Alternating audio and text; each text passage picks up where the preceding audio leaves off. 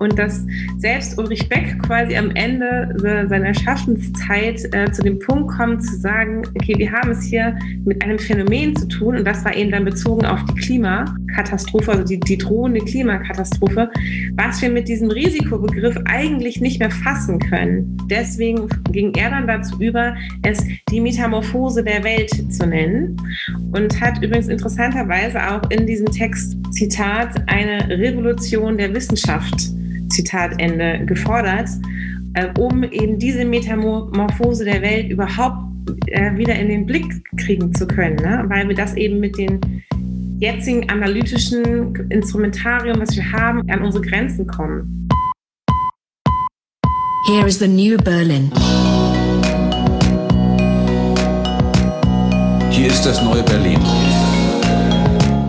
Herzlich willkommen zur 64. Folge von Das neue Berlin. In der Debatte über die vielfältigen ökologischen Krisen unserer Gegenwart hört man immer wieder die Forderung, die Politik möge sich mehr an den Aussagen der Wissenschaft orientieren. Damit wird meistens stillschweigend eher die Naturwissenschaft gemeint, die ein gesichertes Faktenwissen über Ausmaß, Folgen und Verhütung ökologischer Problemlagen zur Verfügung stellen soll. Nichtsdestotrotz haben auch die Geistes- und Sozialwissenschaften, speziell die Soziologie, zum Thema einiges zu sagen. Davon konnte man sich zuletzt überzeugen auf der schönen Tagung Die ökologische Frage, in der in zahlreichen Vorträgen der Frage nachgegangen wurde, wie die soziologische Theorie die ökologische Krise richtig in den Blick nehmen kann, wie sie unser Verständnis davon vertiefen kann und wie vielleicht auch die soziologische Theorie durch die ökologische Problemlage ihre eigene Identität noch einmal überdenken muss. Wir fanden die Tagung so spannend, dass wir heute nochmal die drei Veranstalter der Tagung, Veranstalterinnen der Tagung eingeladen haben,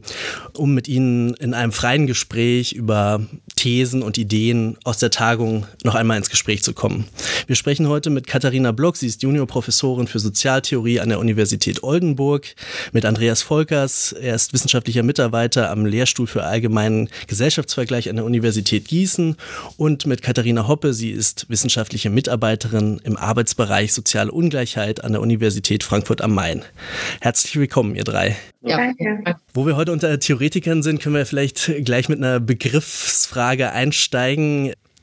Wenn es um die ökologische Frage geht, die ökologische Krise, dann stehen ja da zahlreiche Begriffe im Raum vom, von Umwelt, über Natur, über Ökologie selbst, über Nachhaltigkeit, vielleicht auch über Leben in einem bestimmten Sinne.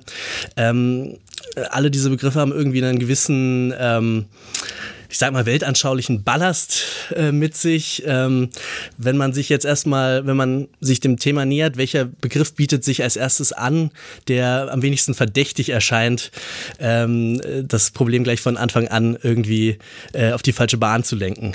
Es ist natürlich eine auch sehr ähm, historische Frage in dem Sinne, ja, eine soziohistorische Frage, weil natürlich zu unterschiedlichen Zeitpunkten unterschiedliche Wahrnehmungsweisen des gesellschaftlichen Naturverhältnisses relevant wurden. Wenn man jetzt aus einer soziologisch-theoretischen Perspektive darauf schaut, was wir drei ja sozusagen äh, tun, dann würde ähm, zumindest ich behaupten, dass der Umweltbegriff in diesem Sinne heutzutage problematisch ist, weil er so, wie er konzeptionalisiert wurde bislang, also auch innerhalb ähm, der ähm, Sozialwissenschaften, eine sehr räumliche Komponente hat, die eben rein sozial bereits bearbeitete ähm, ähm, Bereiche meint. Ja? Also die Umwelt ist immer schon sozusagen die bearbeitete Umwelt im Grunde genommen oder die, wo sozusagen die Gesellschaft inter, interagiert hat. Und das ist ähm, relativ räumlich gedacht worden. Ja, also hatte, hatte auch einen starken nationalstaatlichen Charakter. Ne? Also Umweltschutz war eine nationale Aufgabe.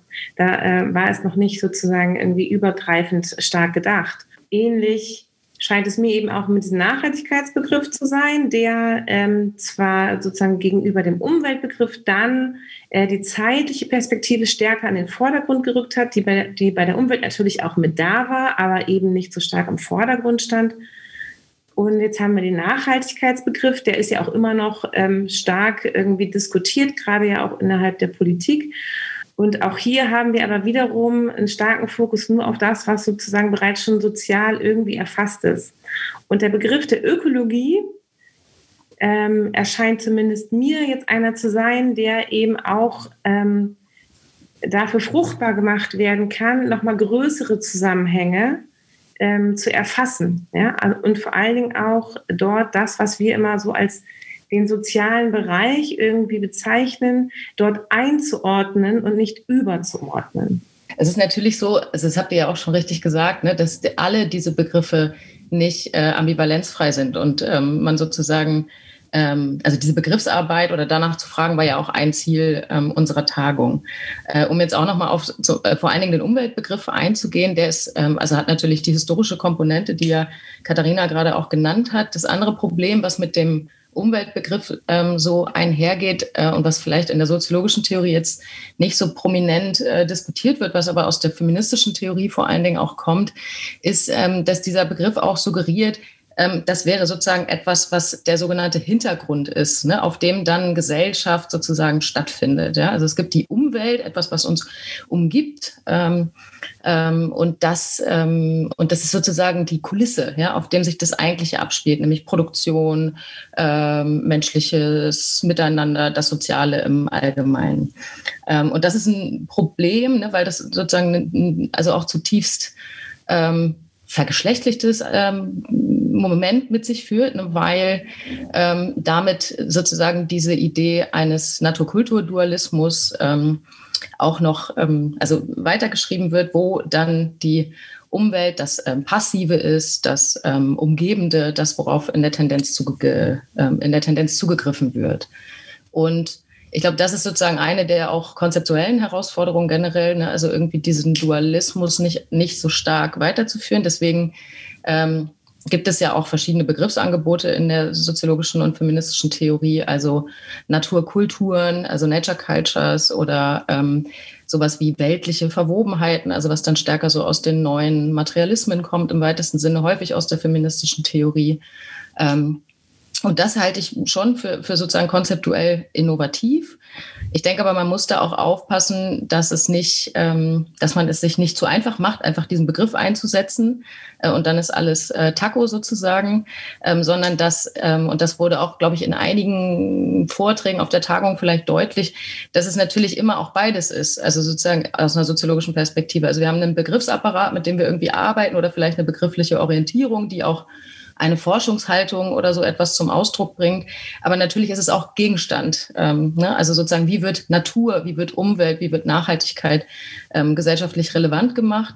Und da ähm, ja, gilt es natürlich auch sozusagen gegenwartsdiagnostisch ähm, drauf zu schauen, ähm, was das dann genau heißt. Andreas? Ich würde noch mal ein bisschen ergänzen. Vielleicht nochmal zu, zum Umweltbegriff kurz, dass es, es natürlich so ist, dass der in der Soziologie relativ gängig ist. Also ähm, ihr beide habt euch jetzt so davon abgegrenzt und ich teile auch viele von den ähm, Intuitionen, die ihr dabei genannt habt. Aber ähm, es gibt die Umweltsoziologie als, ähm, als Bindestrich-Soziologie, also als, als ein etablierter Teilbereich der Soziologie, der sich dann auch ähm, etwa in der Zeit gebildet hat, ein bisschen später als der Umweltbegriff in der Gesellschaft wichtig geworden ist. Und zwar eigentlich zu einem Zeitpunkt, als es die Umwelt, als nämlich das Außen, was vollkommen äh, unberührt ist von der Gesellschaft über, oder eben so ein Hintergrund ist, eigentlich gar nicht mehr gibt. Das ist so ein bisschen das Paradox vielleicht, das historische Paradox des Umweltbegriffs kommt auf zu dem Zeitpunkt, in dem es die Umwelt als, als Hinterbühne eigentlich mehr, gar nicht mehr gibt, sondern sie drängt sich dann in den Vordergrund. Ähm, der, der zweite Grund, warum die Umwelt relativ äh, prominent ist in der soziologischen Theorie gerade, ist äh, Niklas Luhmann, der ähm, ja immer von dieser System-Umwelt-Unterscheidung kommt. Und in dem Vortrag von ähm, ähm, Atta Karafilidis ähm, haben wir ähm, auf der Tagung, hat er auch nochmal sehr gut gezeigt, dass hier Umwelt eigentlich was ganz anderes heißt und in einer, in einer bestimmten Theorietradition, nämlich ähm, dass es nicht die eine Umwelt gibt, die alles äh, umgibt, sondern dass es ähm, viele Umwelten gibt, die jeweils spezifisch auf das System bezogen sind. Das heißt, jedes System ähm, äh, generiert eine bestimmte Umwelt oder beziehungsweise selektiert aus. Ähm, die äh, Natur ähm, wurde jetzt ja von euch noch gar nicht ähm, benannt, ist vielleicht ja das, was in der äh, jüngeren Debatte die, die größte Ablehnung bekommen hat. Ja, von Natur möchte so in dem Sinne möchte niemand mehr reden, weil das ist traditionell das, was dann immer das andere als die Gesellschaft ist. Ähm, dafür steht dann vor allem ähm, Bruno Latour, ähm, der, der genau diese Abgrenzung von Natur und Gesellschaft kritisiert hat und ähm, stattdessen ja tatsächlich ökologische Denkmodelle stark gemacht hat. Und bei ihm geht es vor allem darum, dass ähm, im Gegensatz zu Natur, Kultur, so einer Unterscheidung oder so einem Dualismus, Ökologie auf ähm, so, so, eine vernetztere ähm, Vorstellung ähm, abhebt. Das heißt, ähm, hier hat man es ähm, mit Relationen zwischen unter, ganz unterschiedlich gelagerten Akteuren und Aktanten zu tun. Und deswegen ähm, hebt das diese großen ähm, Dualismen auf ähm, äh, zugunsten von vielfältigen Relationen. Das ist, glaube ich, das, was für viele heute den Ökologiebegriff ähm, attraktiv macht. Ich hatte immer den Eindruck, dass man zumindest strategisch oft noch auf den Naturbegriff zugreifen muss, um irgendwie klarzumachen, also um, um, zu kritisieren, was Menschen eigentlich mit der sie umgebenden Welt machen, muss man eine Vorstellung dafür haben, ähm, dass es da etwas gibt da draußen, was unabhängig von den Menschen sozusagen äh, ist und das auch irgendwie vielleicht aus, aus Komplexitätsreduktion dann heraus oder aus mir unerfindlichen Gründen immer gerne als irgendwie eine Einheit adressiert wird. Manchmal sogar jetzt ein bisschen esoterisch vielleicht äh, auch so als Akteur fast. Also Mutter Natur beispielsweise oder solche Bilder, äh, wenn die jetzt nicht nur metaphorisch gemeint sind, äh, die verweisen schon irgendwie auf eine Naturvorstellung, die noch irgendwie eine Ganzheit ist. Äh, sind die jetzt auch äh, vom, äh, auf dem, vor dem Hintergrund auch von diesen Einwänden in Bezug auf die Relativität von Umwelt ganz aufzugeben oder lässt sich das noch irgendwie anders rechtfertigen, so eine Vorstellung von Natur als Einheit auch? Also ich glaube nicht, dass man das noch rechtfertigen kann. Also die Idee, dass sozusagen etwas existiert als unabhängig ähm, vom Menschen, ähm, ist, also halte ich für auch insofern empirisch eigentlich nicht ähm, sozusagen ähm, angemessen, weil, also wir ja zum Beispiel sehen können jetzt, ähm, die Pandemieerfahrung ist ja sozusagen die Vergegenwärtigung von ähm, Abhängigkeitsverhältnissen, ne? also der radikalen Abhängigkeit sozusagen auch von also natürlich global, ja, das wird natürlich sehr sichtbar, aber auch ähm, sozusagen vom, vom Nichtmenschlichen. Und insofern, glaube ich, als so ein Einheitsbegriff ähm, ist es tatsächlich aufzugeben, was nicht heißt, dass man es nicht strategisch aufrufen kann. Und da können wir vielleicht in Bezug auf die Anthropozentrismuskritik nachher auch nochmal ähm, sprechen. Aber erstmal würde ich sagen, sozusagen, dass, dass es soziologisch nicht zwangsläufig notwendig ist, ähm, etwas, was unabhängig vom Menschen ist, zu ähm, theoretisieren wohl aber etwas, und das ist so auch ein bisschen Katharinas Begriff, glaube ich, ne? also wohl aber etwas,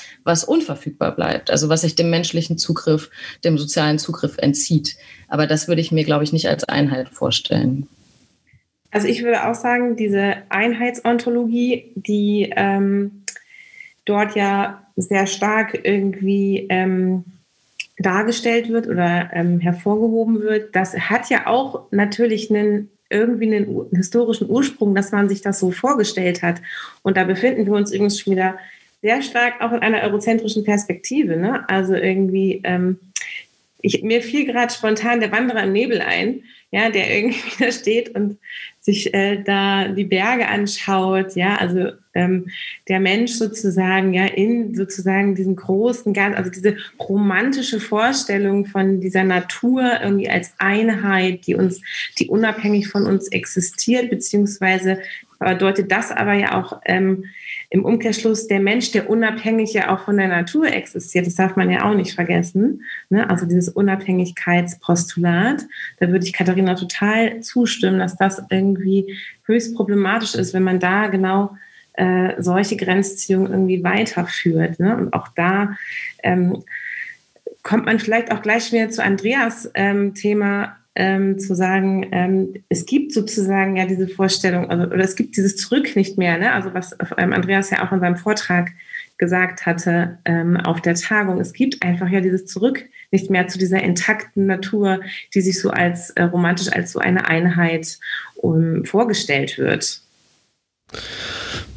Die ähm, Kritik des anthropozentrischen Denkens, jetzt mal so ganz salopp gesagt, war ja schon irgendwie so ein Leitmotiv, würde ich fast sagen, auf der Tagung. Äh, in unterschiedlichen Variationen tauchte das auch auf, auch äh, in Bezug auf die soziologische Theorie und ihre Konzeption von Akteuren beispielsweise, von Sozialität. Äh, überall ist der mehr oder weniger mm, anthropozentrischer Bias. Ob man das jetzt nun gut oder schlecht findet, ist, äh, sei mal dahingestellt, aber ist ja erstmal ziemlich unfraglich der Fall. Äh, du, Katharina Block, hattest ähm, da ja auch einen Vorschlag gemacht, wie man den Akteursbegriff erstmal erweitern könnte. Und ähm, dein Argument war ja irgendwie, relativ anthropologisch schien mir in, in dem Sinne, dass du äh, die Befähigung zur Sorge als ein Kriterium ähm, nutzen wolltest, um plausibel zu machen, wieso auch andere Spezies, ähm, wieso den Akteursstatus zugeschrieben werden sollte. Habe ich das einigermaßen richtig wiedergegeben oder habe ich da brutal verkürzt? Ja, anthropologisch war es gerade nicht gemeint, sondern gerade die Erweiterung dessen. In dem, Aber, in dem Sinne, im Sinne von ähm, substanzielle Überlegungen von äh, bezüglich des Wesens von Lebewesen betreffend, also jetzt natürlich äh, anthropo, äh, äh, ähm, anthropologisch wäre es dann in Bezug auf den Menschen, aber wenn man darüber nachdenkt, was zeichnet den Menschen als Gattungswesen aus und in dem Sinne, was, was sind Fähigkeiten, die er auch die auch anderen Gattungswesen zukommen? Oder ist auch das äh, schon die falsche, sind das auch schon die falschen Kategorien? Nee, also es, es geht ähm, darum, also wenn wir sozusagen als TheoretikerInnen ähm, uns fragen, die klassische Frage der Sozialtheorie oder der Soziologie, wie ist soziale Ordnung möglich, dann gibt es natürlich irgendwie die Frage, mit welchen, aus, also aus welcher Perspektive, mit welchen Prämissen, von äh, welchen Konzepten aus versuche ich quasi Ordnungsbildung zu rekonstruieren. Und das kann man äh, ganz verschieden machen. Deswegen haben wir ja auch unterschiedliche Methodologien, ne? also in der Soziologie. Ähm, und äh, verschiedenste, also wir sind ja das multiparadigmatische Fach, das wird ja immer so ähm, hoch gelobt äh, bei uns in der Soziologie. Und jetzt kann man, also wenn man eine Theorie quasi ähm, aufbauen möchte, die eben genau danach fragt, wer oder was alles an Ordnungsbildung beteiligt ist, dann muss man sich irgendwann entscheiden, von wo aus man schaut. Und dieser Sorgebegriff, den ich äh, versuche dort ähm, fruchtbar zu machen, der ähm, ist ähm, ein ähm, dezidiert eine leibphänomenologische Perspektive. Ne? Also ich entscheide mich quasi für einen leibphänomenologischen Zugang, ähm, von dort aus mir quasi ähm, Ordnungsbildungsprozesse anzuschauen. Und wenn man das tut, dann kann man hier ganz schön an einen bereits vorhandenen Sorgebegriff, der eben auch von einem leibtheoretischen ähm, Konzept ausgeht, anschließen. Das war der, den ich ähm, vorgestellt hatte, auch in meinem Vortrag von Gesa Lindemann, die allerdings eben jetzt hier diesen Fokus darauf richtet, den ausschließlich ähm, sogenannten exzentrischen Positionalitäten zuzuschreiben, die phänomenal in unseren ähm, Breitengraden und in modernen Gesellschaften als Menschen sozusagen angesprochen werden. Ja, also hier haben wir sozusagen letztendlich auch nur Menschen, die sich sozusagen in Sorgerelationen ähm, begeben. Und meine Idee war zu sagen, okay, wenn es aber doch ein leibtheoretischer Ansatz ist und wir schon durchaus gut nachweisen können, dass auch andere Entitäten ähm, einen Leib realisieren, dann könnte man doch auch dieses Sorgekonzept viel basaler noch ähm, ähm, stricken und grundsätzlich einfach die Fähigkeit, sich, leib also sich leiblich auf etwas zu richten, also auf etwas zu richten, was, um was, um das ich mich dann sorgen kann, als erstmal die Grundvoraussetzung für Ordnungsbildung quasi ähm, zu nehmen. Und so kann man dann ähm, meines Erachtens auch die sogenannten zentrischen Positionalitäten mit reinnehmen. Das ist jetzt das Plessner-Vokabular, von dem hier ausgegangen wird, eben leitphänomenologisch. Und dann haben wir eben mehr als Menschen phänomenal, ne? weil auch zentrische Positionalitäten ein Leib realisieren. Sie richten sich auf andere Dinge, auf andere Entitäten und können sich um andere sorgen oder um anderes sorgen. Ne? Also mein Hund, der gerade reingekommen ist, die Tür, die sorgt sich gerade darum, ob ihr Fressen demnächst sozusagen da steht. Ne? So, und wenn man jetzt, und das ist erstmal aber eine rein sozusagen theoriesystematische Angelegenheit. Ne? Da geht es noch gar nicht irgendwie um ethische oder politische oder irgendwelche Fragen, sondern es geht erstmal wirklich nur ganz theoretisch darum zu überlegen, wie möchte ich diese Frage nach, wie ist soziale Ordnung möglich, quasi beantworten. Und hier muss ich mich irgendwann entscheiden, weil sonst jede Theorie muss sich entscheiden für bestimmte Prämissen. Und hier würde ich versuchen, eben einen leitphänomenologischen Sorgebegriff ähm, zu erarbeiten. Genau. Und deswegen auch nicht Empathie oder Leidensfähigkeit oder Weltwahrnehmung oder Gedächtnis oder anderes, sondern das ist quasi eine Entscheidung, die man trifft. Und dann geht man damit weiter. Man muss sich einfach entscheiden für irgendwas. Okay, und wie, wie wichtig ist dieser Aspekt der Ordnungsbildung dabei? Also Ordnungsbildung kann ja schon sowas wie eine, einer ganz simplen Interaktion irgendwie der Fall sein, wenn da irgendwie, was weiß ich, Routinen auftreten oder Wiederholungen von Mustern oder sowas. Sowas stelle ich mir jetzt darunter vor. Ist das, was du damit meinst? Und ist, ist das sozusagen dann die Voraussetzung für eine gewisses, äh, gewissen Sinn von Sozialität einfach. Also dass aus diesem, diesem Gerichtetheit der, dieser Gerichtetheit der Sorge ähm, dann auch diese soziale Ordnungsbildung erwächst. Ist das der Gedanke? Naja, es ist mal die Frage, was stellt man sich denn unter dieser Sozialität vor? Ne? Also was kommt denn eigentlich vor in dieser Sozialität? Was heißt denn Sozialität sozusagen? Das wäre so die eigentliche Frage, die man dann erstmal klären müsste. Und natürlich, also die Soziologie hat sozusagen in ihrer ähm, 150 Jahre, können wir mal sagen ungefähr, ne? 150-jährigen Geschichte eigentlich ähm, einen stark anthropozentrischen und anthropologischen Bias. Ne? Also sie geht sozusagen unausgesprochen eigentlich davon aus, dass nur Menschen soziale Akteure sein können. So. Und hier ähm, gibt es nun meines Erachtens aber durchaus triftige Gründe, die sich eben vor dem Hintergrund der ökologischen Frage quasi stellen, ob denn sozusagen dieser, diese Einengung des Akteursstatus noch rechtmäßig sozusagen ist. Ne? Irgendwie? Also kann man das noch aufrechterhalten eigentlich, wenn man doch quasi erleben kann bereits, wie auch ähm, andere Entitäten irgendwie teilhaben am sozialen Geschehen. Ne? Und auch durchaus ähm, Ordnungsbildungsprozesse hervorbringen und beeinflussen. Ich würde, ähm, äh, das kam auch immer mal wieder in der Tagung vor, äh, da gerne noch sozusagen eine andere Tradition da noch reinbringen, ähm, die da sozusagen ganz anders rangeht. Das ist natürlich die Systemtheorie, die eben schon genannt wurde. Dort ist ja der Clou, dass eben Menschen auch Umwelt der Gesellschaft sind. Also das heißt, das ist eigentlich dann eine, eine ganz extreme ähm, Dezentrierung und Menschen erstmal sozusagen nicht jetzt, äh, äh, also sozusagen in dem primären Schritt, äh, nämlich der, der Differenz von Umwelt und Gesellschaft, ähm, äh, nicht, nicht primär erstmal was äh, anderes sind als eben irgendwelche Gegenstände oder als die Erde oder das Klima. Sozusagen die Qualifikation kommt dann in einem zweiten Schritt, indem man sagt, okay, es gibt Bewusstseinssysteme äh, und, und dann wird eigentlich je nach Fragestellung wird eben äh, eine unterschiedliche äh, Konfiguration sozusagen der Umwelt, das ist nicht so richtig das Thema von Luhmann, das macht er nicht so deutlich, aber irgendwie als Mensch angesprochen. Ähm, aber sowas wie Menschen als eine, als eine Einheit, von der ausgehend man äh, Soziales beschreiben könnte, ähm, der, das ist eigentlich schon äh, nicht, nicht zu rechtfertigen. Ähm, ich glaube auch deswegen wichtig, weil es natürlich äh, ein bisschen, ähm, äh, ähm, das ist dann auch so ein pragmatistisches Erbe natürlich von Situationen, von sozialer Situation zu sozialer Situation un unterschiedlich ist, was als Mensch jeweils gemeint wird. Ähm, also er hat manche so Beispiele von den Flüchtlingsströmen. Da geht es nicht um Menschen, da geht es um Körper, die irgendwie von A nach B äh, bewegen und dann das Problem für die Staatlichkeit äh, darstellen.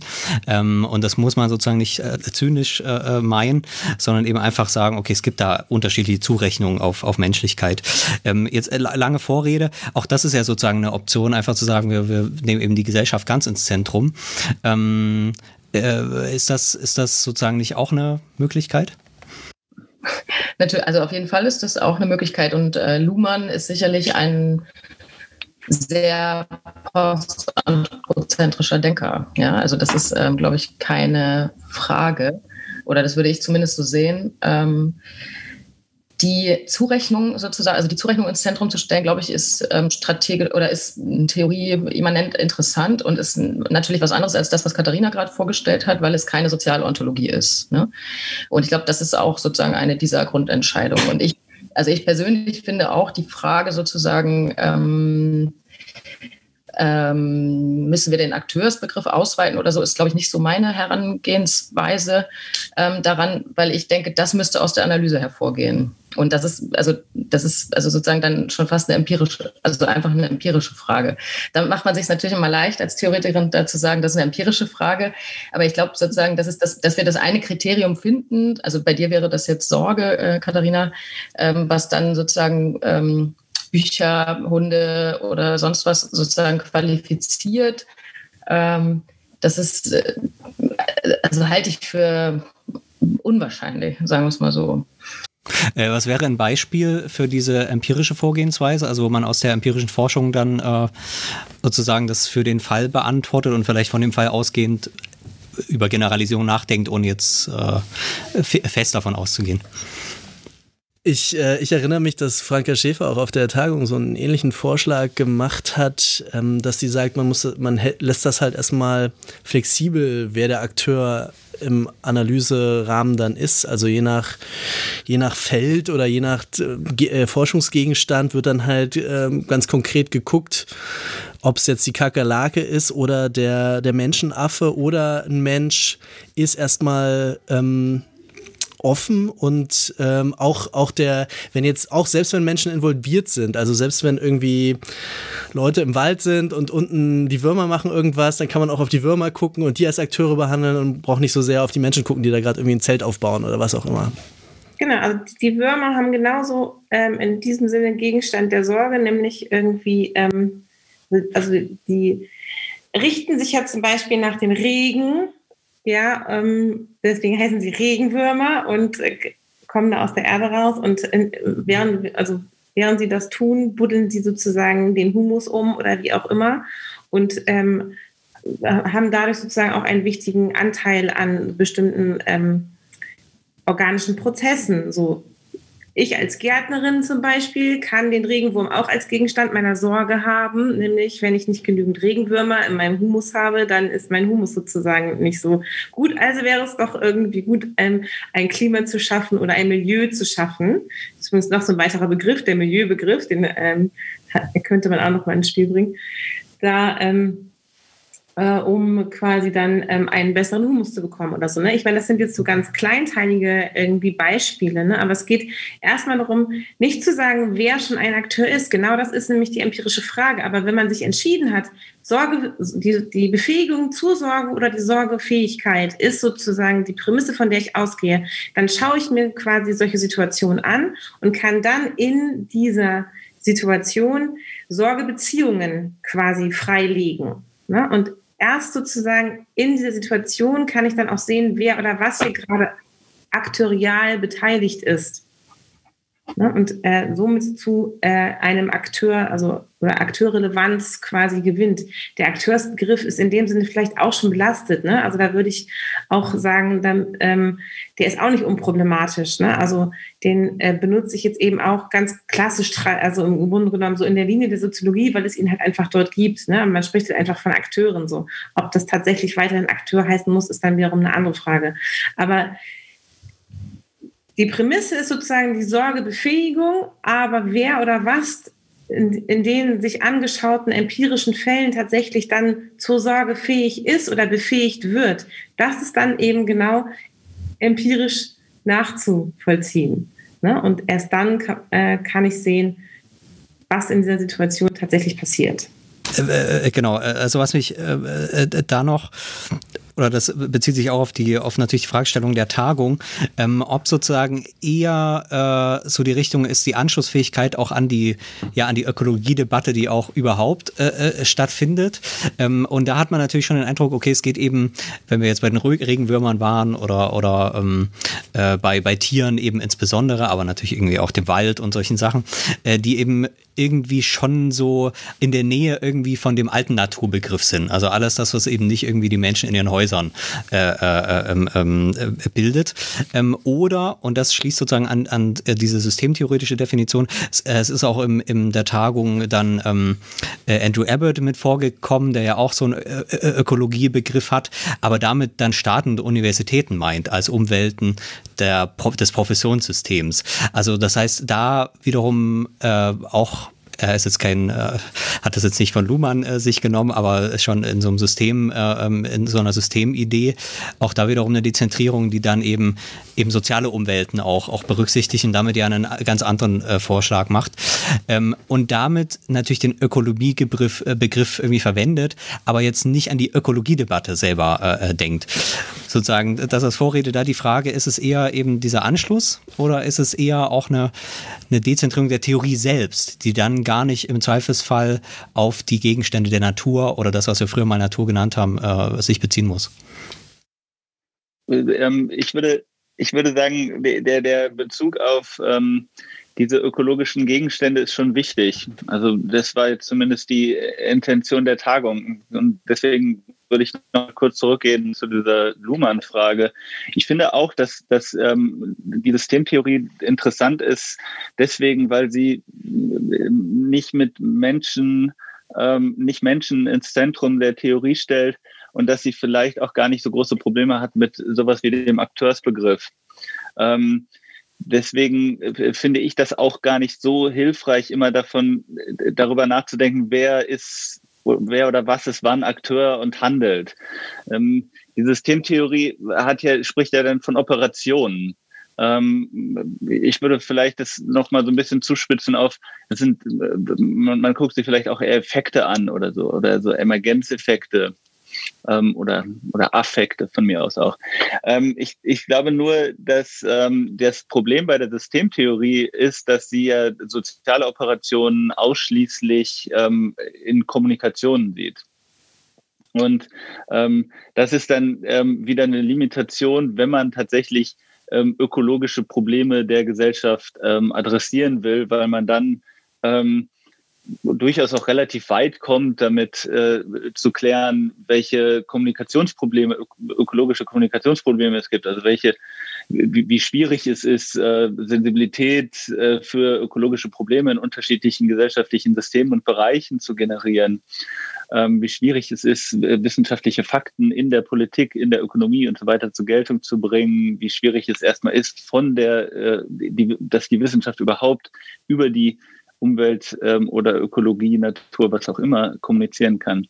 Aber es, aber es gibt irgendwann so, eine, so eine Grenze, wenn man, ähm, wenn man sich da zu sehr in dieser Selbstreferenzialität verfängt. Deswegen ich, würde ich schon ähm, dafür plädieren, ähm, dass man durchaus ähm, äh, den Ökologiebegriff nicht nur als Gegenstand, sondern durchaus auch als konzeptuellen, ähm, konzeptuelles Tool benutzen kann. Aber ich ähm, finde, wenn man über diese, wenn man von diesen Fragen handelt, dann, dann muss es auch, dann muss es auch wirklich darum gehen. Also dann kann man auch nicht sagen, man nimmt das jetzt nur als eine, ähm, als so ein, so ein Konzept, um, um ganz andere Sachen zu beschreiben. Also es ist schon auch vielleicht äh, den Hintergrund auch der Tagung schon auch erstmal eine externe Herausforderung. Also dass man diese ganzen, äh, diese ganzen Entwicklungen hat, äh, in allen möglichen Wissenschaften äh, unheimlich viel dazu passiert, aber die soziologische Theorie da so ein Bias doch hat und da aufholen muss. Oder äh, ähm, kann man das so sagen? Weiß nicht, ob wir eine Aufholbewegung jetzt im Kopf hatten, sondern eher sozusagen wie, also welche, was haben wir eigentlich, was haben wir für Kapazitäten im soziologischen Werkzeugkasten, die wir dafür mobilisieren können oder wo brauchen wir vielleicht auch Anleihen aus anderen ähm, Disziplinen und Teildisziplinen. Also es war jetzt nicht, ähm, ja, als Aufholbewegung glaube ich nicht unbedingt gedacht, ne, sondern eher, was, was könnten wir eigentlich mobilisieren? Ich würde gerne nochmal, ohne ähm, das jetzt zu stark zu machen, ähm, nochmal trotzdem auf ethisch-normative Aspekte zu sprechen kommen, weil die ja durchaus, sagen wir mal, für eine kritische Gesellschaftstheorie jetzt nicht ganz oder nur schwerlich verzichtbar irgendwie sind, zugleich aber natürlich auch immer schwer zu begründen und irgendwie manchmal stehen sie der Empirie auch im Weg.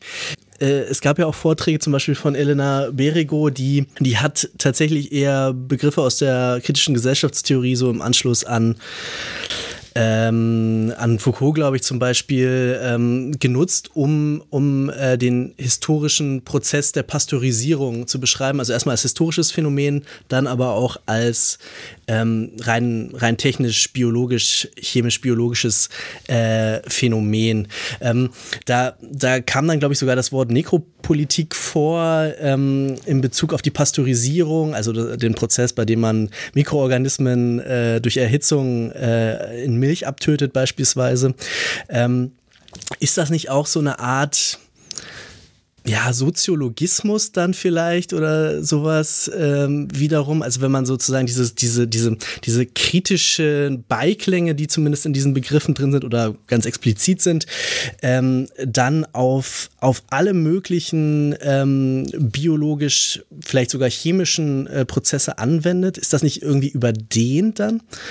Naja, also ich, ich versuche mal, weil ich ich fange fang mal an. Also ich würde das jetzt erstmal äh, jetzt in Bezug auf den Vortrag von Elena Bergow äh, gar nicht so verstehen, dass das normativ ist. Und ich würde auch Foucaults ähm, Konzepte wie Biopolitik nicht, äh, nicht per se als ähm, normative, sondern auch erstmal als analytische Konzepte verstehen. Ähm, klar ist natürlich, dass das Konzept der Nekropolitik ähm, von Achille Bembe geprägt eine ganz spezifische Konnotation hat, weil er da ähm, Formen der ähm, tödlichen Biopolitik im Kontext von Kolonialismus, äh, Sklaverei, ähm, aktueller Flüchtlings, äh, Geflüchtetenpolitik und so weiter ähm, machen wollte. Deswegen hätte ich in einer gewissen Weise auch Schwierigkeiten damit, oder äh, finde ich, sollte man zumindest vorsichtig sein, ähm, diesen Nekropolitik-Begriff dann auf alle möglichen anderen Sachen auszuwenden.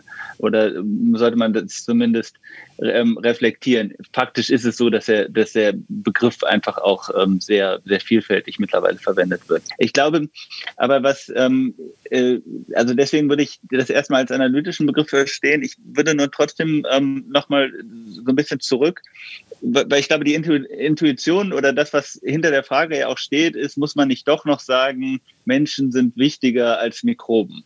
Ja, und klar. So, da, da, das kann man, glaube ich, auf einer, auf so einer, wenn man das als so eine normative Frage so zuspitzt, kann man das leicht abräumen.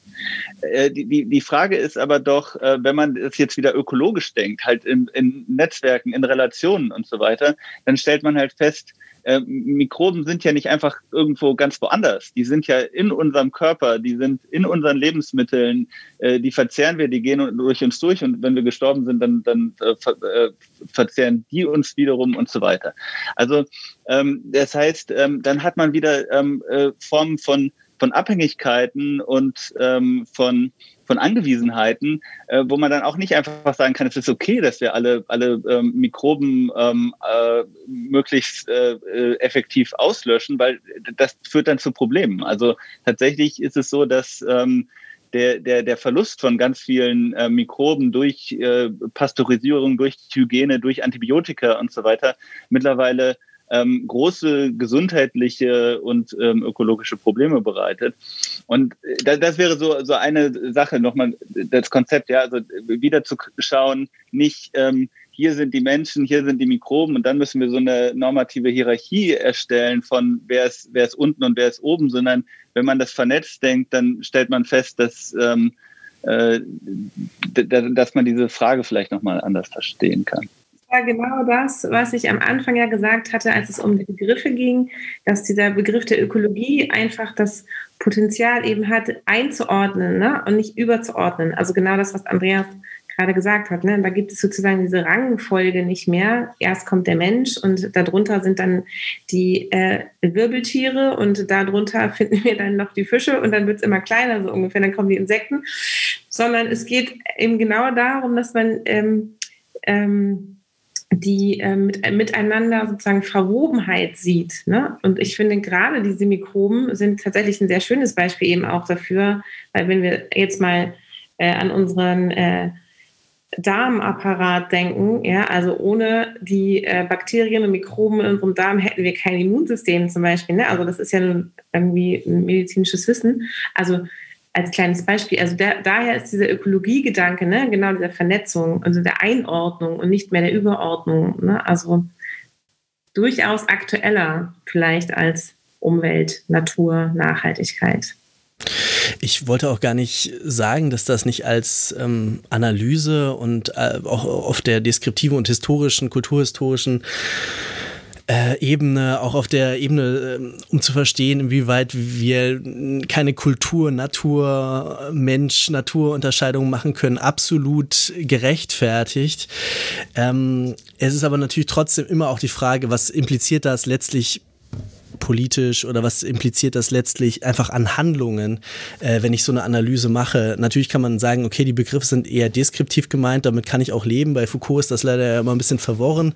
Nekropolitik hast du ja schon äh, zugestanden, Andreas, dass das äh, vielleicht ein bisschen zu weit geht. Ähm, äh, genau, das ich wollte ich wollte ich nur vielleicht nochmal klarstellen. Also ich, ich finde das nicht uninteressant, ich finde das auch irgendwie total aufschlussreich, aber ich, ich würde dann schon immer aufpassen, ähm, wenn man sozusagen sagt, okay, hier ist die Pasteurisierung sozusagen als, als Vernichtungspraxis und hier ist das, ähm, wie hieß das andere äh, Prozedere, äh, die Anreicherung sozusagen von Bakterienkulturen. Fermentation. Also Fermentation sozusagen, da ist, da ist das Leben, da ist der Tod und äh, mehr Leben ist immer besser sozusagen, äh, auch auf der Ebene der Mikro, äh, Mikro äh. Also wir können gar nicht genug Bakterien zum Beispiel haben. Wir sollten sozusagen am besten das noch in der Milch züchten oder so. Ist jetzt als zugespitzt, äh, war nicht so gesagt, aber ähm, ich denke, da, da sind zumindest, da, da hängen dann zumindest praktische Fragen dran, oder? Ganz sicher, aber es ist, also ich habe das irgendwie, also den Vortrag vielleicht auch noch ein bisschen stärker so verstanden, dass man sozusagen mit der Analyse dieser, ähm, ja, sagen wir mal, soziokulturellen Artikulation auch was zeigen kann, ne? nämlich dass dass das ganz unterschiedliche ontologische Paradigmen sind. Ne? Das eine sozusagen ähm, basiert oder zielt auf sowas wie ähm, Trennung, ähm, sozusagen Regierung durch äh, Hygiene, durch ähm, Isolation, was weiß ich, ja, wo natürlich auch immer Relationen übrigens regiert werden, aber es wird sozusagen nicht so richtig sichtbar gemacht. Und die Postpasteurianer, ja, also die, die FermentiererInnen, äh, die ähm, sozusagen arbeiten sich stärker an Vermischungen ab, ne, und was sozusagen daraus entstehen kann, an neuen Verbindungen oder so. Und ähm, das kann dann heuristisch vielleicht schon auch noch interessant sein, ne, darüber nachzudenken, wie stellen wir uns Relationalität eigentlich vor. Und ich glaube nicht, dass, dass dann sozusagen hier ist, ähm, sind die Pasteurianer innen und da sind die PostpastorianerInnen äh, und die einen sind gut und die anderen sind schlecht, sondern dass man eigentlich sichtbar machen kann, wie dieser Umgang mit Beziehungshaftigkeit, mit weltlicher Relationalität oder so immer schon ambivalent ist. Ne? Also ich glaube, sie würde auch gar nicht sagen, Pasteurisierung ist gewaltförmig und Postpasteurisierung ist irgendwie klasse oder so, ne? sondern äh, beides ist, glaube ich, ähm, voll von Ambivalenzen und in gewisser Weise immer auch gewaltförmig. Ähm, eine Frage, die sich da aber trotzdem noch anschließt und das ähm, äh, ist mir da zumindest auch gekommen, der Gedanke ist natürlich trotzdem, dass ähm, diese Debatte ähm, in so einer kulturkritischen äh, Tradition steht. Ähm, also das heißt, ähm, dass diese Gesellschaft, äh, also diese moderne Gesellschaft, die, über die wir ja oder vor deren Hintergrund und vor deren Soziologie, äh, äh, die sie ja irgendwie, also die Gesellschaft auch ist, die diese Soziologie entwickelt hat oder an der sich die Soziologie entwickelt hat, dass die auch immer diese Kritik hatte. Also das heißt, diese äh, äh, im 19. Jahrhundert sich entwickelnd ähm, äh, so Naturphilosophien und, und moderne Kritik, ähm, die, die Wanderbewegungen und äh, äh Nudistenbewegung und, und äh, Veganer, also vegetaristische Bewegung und so weiter. Diese ganzen Sachen, die heute wieder sehr modern sind, die trägt ja diese Gesellschaft schon sehr, sehr, sehr lange mit sich mit und ähm, hat also, also muss sozusagen, ähm, muss sozusagen das irgendwie schon auch Teil, als Teil ihres Programms äh, äh, gehabt haben. Ähm, äh, ist, ist so eine Art von ähm, historischer Perspektive, also wo man eben genau nicht sagt, okay, das war dieser Modernismus und der hat irgendwie alles gereinigt und ähm, äh, ähm, ähm äh, hat das nicht gesehen, diese Verbundenheit mit der Natur und die Abhängigkeit von der Natur, Machbarkeit ins Zentrum gestellt etc., äh, sondern das war irgendwie schon drin, ist das irgendwie auch eine Perspektive, wo dann vielleicht auch mal man gar nicht sagt, uns ist jetzt diese moderne, also uns ist jetzt sozusagen, oder die moderne ist vorbei, sondern uns ist die Moderne auch fremd geworden. Wir verstehen eigentlich, ähm, man muss das schon anders beschreiben, was auch in den letzten äh, Jahrhunderten passiert ist. Und das war gar nicht diese Machbarkeitsgeschichte und so weiter. Naja, dass die moderne und darin auch teilweise zumindest soziologische Modernisierungserzählungen ähm, sozusagen ähm, Prozesse stark darüber beschreiben, wie Abhängigkeiten ähm, ja, ähm, sich verändern, äh, das würde ich sozusagen schon, also würde ich, würde ich schon sehen, ja, also beispielsweise bei äh, Georg Simmel oder so, ja, wo sozusagen das Geld als Medium äh, eine äh, Anonymisierung sozusagen in den Abhängigkeitsverhältnissen ermöglicht und so weiter. Also das heißt, ich glaube, Modernismus oder Modernisierungstheorie ist, ist nicht der Fall, dass da keine Abhängigkeiten in den Blick kommen. Die Frage ist ja sozusagen eher, was daraus ähm, was daraus folgt. Ähm, und ob wir da sozusagen postmodern oder nachmodern ähm, werden müssen, das ist ja, ähm, ja ist für mich irgendwie eine Frage der Begrifflichkeit, aber dass es sozusagen darum gehen muss, die Relationalitäten, die bestimmte Phänomene begünstigen, irgendwie besser zu verstehen und auch zur Geltung zu bringen. Und das hat immer auch politische Implikationen. Das glaube ich schon. Aber ich weiß gar nicht, ob das jetzt voll an deiner Frage vorbei war. Ja, es war vielleicht auch nicht gut äh, formuliert. Also vielleicht kann, kann, ich noch anschließen. Für mich ist zum Beispiel so eine interessante Frage, wenn man eben nicht mehr diese Beschreibung hat, Moderne ist irgendwie Entkörperlichung, Moderne ist Technisierung und so weiter und so fort. Also diese Selbstbeschreibung der Moderne übernimmt, dann würde man ja zum Beispiel auch schon, das wäre jetzt meine Vermutung, ohne dass ich eben mehr dazu weiß, auch zu einer anderen Beschreibung der Pasteurisierung kommen. Also das heißt, dass diese Pasteurisierung selbst schon, bei Latour sind das dann die Monstren äh, so erzeugt hat, äh, und dass die selbst wiederum schon in diese, äh, in diese Gesellschaft dann eingebaut werden. Ähm, ähm, und das würde man mit allen möglichen Naturverhältnissen zumindest ab dem 19. Jahrhundert sehen, dass nämlich auch die ähm, dass die Natur ganz wichtig ist und dass man auch auf seinen Körper achten muss und, und, und diese ganzen Prozesse selbst schon auch in dem Modernisierungsprozess stattfinden und damit das ja schon irgendwie geen, also irgendwie schon verändert haben, die Gesellschaft und auch die Anpassung eben äh, an die Umwelten. Ähm, dass jetzt eben natürlich irgendwie dann am Ende trotzdem diese Klimafrage, also eigentlich ist er ganz, ganz viel durch die Klimafrage irgendwie inspiriert, der ja aber schon eine Spezialfrage ist, ähm, äh, dass das dann trotzdem so gekommen ist, ist ja dann eher der Zufall. Also es hätte ja auch irgendwie was anderes sein können. Jetzt haben wir halt Corona, ähm, äh, äh hat mit dem Klima gar nichts zu tun ähm, oder fast nichts. Also, also klar, die, die, ich glaube, eine ähm, Dynamik, die sich immer wieder einstellt, ist, dass ähm, äh, man feststellt, dass die Versuche der modernen Naturbeherrschung immer schon ähm, was ganz anderes produziert haben, als sie eigentlich wollten. Ähm, Rein, Reinhaltung hat immer schon äh, Schmutz produziert ähm, äh, und, und ähm, die, die, die Beherrschung der Natur hat irgendwie neue Potenz natu natürliche Potenziale der, der gesellschaftlichen Selbstgefährdung ähm, heraufbeschworen. Das ist ja auch ähm, ein Teil der ähm, langen äh, soziologischen Kritik an der ähm, Moderne oder an den paradoxien Dialektiken der Moderne. Also von der Frankfurter Schule, ähm, äh, also Aufklärung schlägt den Mythos um Naturbeherrschung und Selbstbeherrschung über Becks ähm, reflexive Moderne, ähm, Modernisierung, Technisierung führt zu ähm, äh, führt zu Selbstgefährdung bis hin zu Latour der ja ähm, auch argumentiert, dass die, ähm, der, der Versuch, ähm, die, ähm, die, die Trennung von Natur und Kultur durchzusetzen, äh, zur Proliferation immer mehr ähm, von immer mehr Hybriden geführt hat. Also das ist, glaube ich, eine ganz lange Tradition. Tatsächlich, ähm, und tatsächlich kann man auch sagen, und das war das, was du am Ende von, von der Frage, wie du sie das erste Mal formuliert hast, dass uns ja in einer gewissen Weise tatsächlich die ähm, äh, eine gewisse Art der Moderne auch heute ganz fremd geworden ist. Also es wäre, äh, und ich glaube, das ist auch wichtig, in allen möglichen Analysen das äh, zu registrieren. Ähm, dass ähm, das, was heute modern heißt, ähm, was ganz anderes ist, als das in den 70er Jahren äh, gewesen ist. Also die, die, die, gerade diese Leute, die die Sachen fermentieren, die, die probiotischen Joghurts, die Bestseller über Darmgesundheit, ähm, irgendwie äh, Pflanzen, äh, Pflanzen und alles Mögliche. Das ist natürlich eine bestimmte Art, ähm, äh, modern zu sein äh, heute. Ähm, äh, und, und insofern ist es auch wichtig, das als eine, eine, eine bestimmte Form einer, einer ökologischen Modernisierung ähm, zu verstehen und auch soziologisch zu analysieren und zu reflektieren. Weil auch da gibt es natürlich problematische Aspekte, ähm, ohne da, darauf jetzt eingehen zu können, was das genau ist.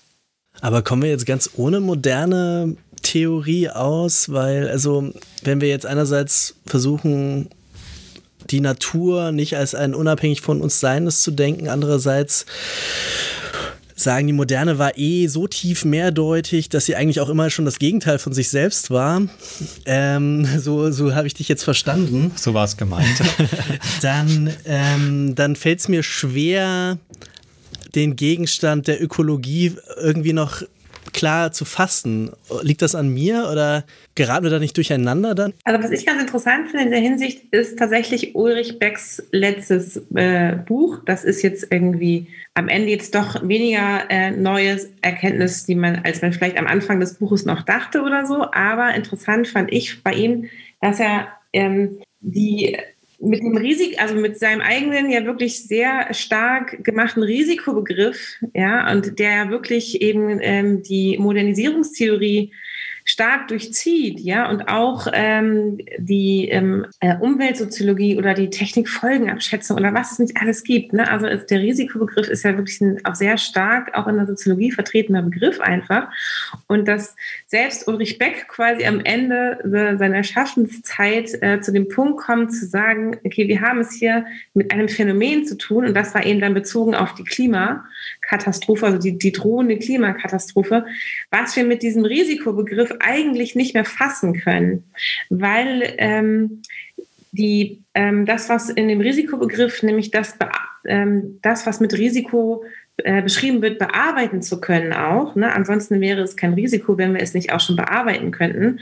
Das geht uns sozusagen verloren. Ne? Also hier wäre quasi ähm, jetzt ein Phänomen, was uns dermaßen ähm, unverfügbar wird oder bleibt oder dass wir es nicht mehr als ein Risiko quasi handhaben können. Und deswegen ging er dann dazu über, es die Metamorphose der Welt zu nennen und hat übrigens interessanterweise auch in diesem Text, ähm, also Zitat, eine Revolution der Wissenschaft, Zitat Ende, gefordert, äh, um eben diese Metamorphose der Welt überhaupt äh, wieder in den Blick kriegen zu können, ne? weil wir das eben mit den jetzigen analytischen Instrumentarium, was wir haben, und er bezieht sich eben stark auf den Risikobegriff und natürlich auch den Nebenfolgenbegriff, ähm, die quasi an unsere Grenzen kommen. Deutet er denn da auch was an, wie diese wissenschaftliche Revolution aussehen könnte? Also ich denke, das ist in mehreren äh, jetzt thematisierten Fragen schon irgendwie implizit drin, dass ähm, die Soziologie ja dann eigentlich auch nicht mehr die Soziologie bleiben kann, die sie mal war. Wie, wie sieht denn eine neue Soziologie für eine neue Gesellschaft eigentlich aus? Also, und wie ist auch ihr Verhältnis ähm, zur, zur Naturwissenschaft dann, die ja letztlich auch gewisse, gewisse Vorurteile, modernistische Vorurteile teilt? Vielleicht kann ich ja noch anschließen, weil äh, genau diese Frage, hat man nicht eigentlich noch die moderne Gesellschaft und funktioniert das nicht auch noch irgendwie so, wie man sich das vorstellt, äh, habe ich jetzt eigentlich immer in der Corona-Krise gedacht. Also das ist alles genauso, wie man sich eine moderne Gesellschaft erstmal vorstellt. Ähm, äh, sozusagen, sie äh, hat durch, ähm, in dem Fall ist das sozusagen dann, wo auch immer das hergekommen ist, durch irgendwie Eingriff in die Naturräume äh, äh, und äh, sozusagen globales ähm, Warenvernetzung und, und Personenvernetzung, also über den die die globale Mobilität eine Gefährdung geschaffen, eine Gefährdung, die sie irgendwie jetzt auch schon seit paar Jahrzehnten kennt, äh, spätestens seit MERS und SARS und so weiter, äh, und hat dann quasi Arrangements gefunden, nämlich eben die Wirtschaft runterzufahren, äh, äh, äh, Desinfektion ähm, und jetzt eben diese Impfungen, ähm, die ja selbst schon ein sehr altes Mittel sind ähm, und kann jetzt eigentlich, äh, muss sozusagen natürlich auch neben, dem, neben der technischen Bewältigung dieses Problems Problems, was da aus der Umwelt kommt. Ähm, äh, natürlich auch die sozialen äh, Probleme damit koordinieren, aber insgesamt jetzt auch die, die Wissenschaft hat jetzt in der Rekordzeit ähm, dieses Mittel produziert. Jetzt muss jetzt wieder muss man gucken, dass man das wieder an die Körper reinkriegt und so weiter. Aber eigentlich ähm, sind wir ja doch noch hier an der Stelle, wo das irgendwie zu bewältigen ist mit modernen Mitteln. Äh, ist es vielleicht schon eine falsche Beschreibung dessen, was man da sieht und gilt das eben vielleicht für so ein äh, Virus, aber nicht ähm, für, äh, für die Atmosphäre? Also, also was macht man damit? Also ich glaube, das ist ein, tatsächlich, äh, da, da ist Corona ein ganz gutes Stichwort, weil ich glaube, dass das ein äh, entscheidender Unterschied ist. War ja schon am Beginn der ähm, äh, Pandemie, gab es ja diese ganzen Stellungnahmen, was ist nach Corona? Ähm, und ähm, dann, also das ist so das klassische moderne, äh, diese klassische moderne Krisenidee, dass wir jetzt eine Krise haben und wenn die dann überwunden ist, dann wir, gehen wir alle geläutert daraus hervor und ähm, überdenken unsere gesellschaftlichen Strukturen nochmal und so weiter.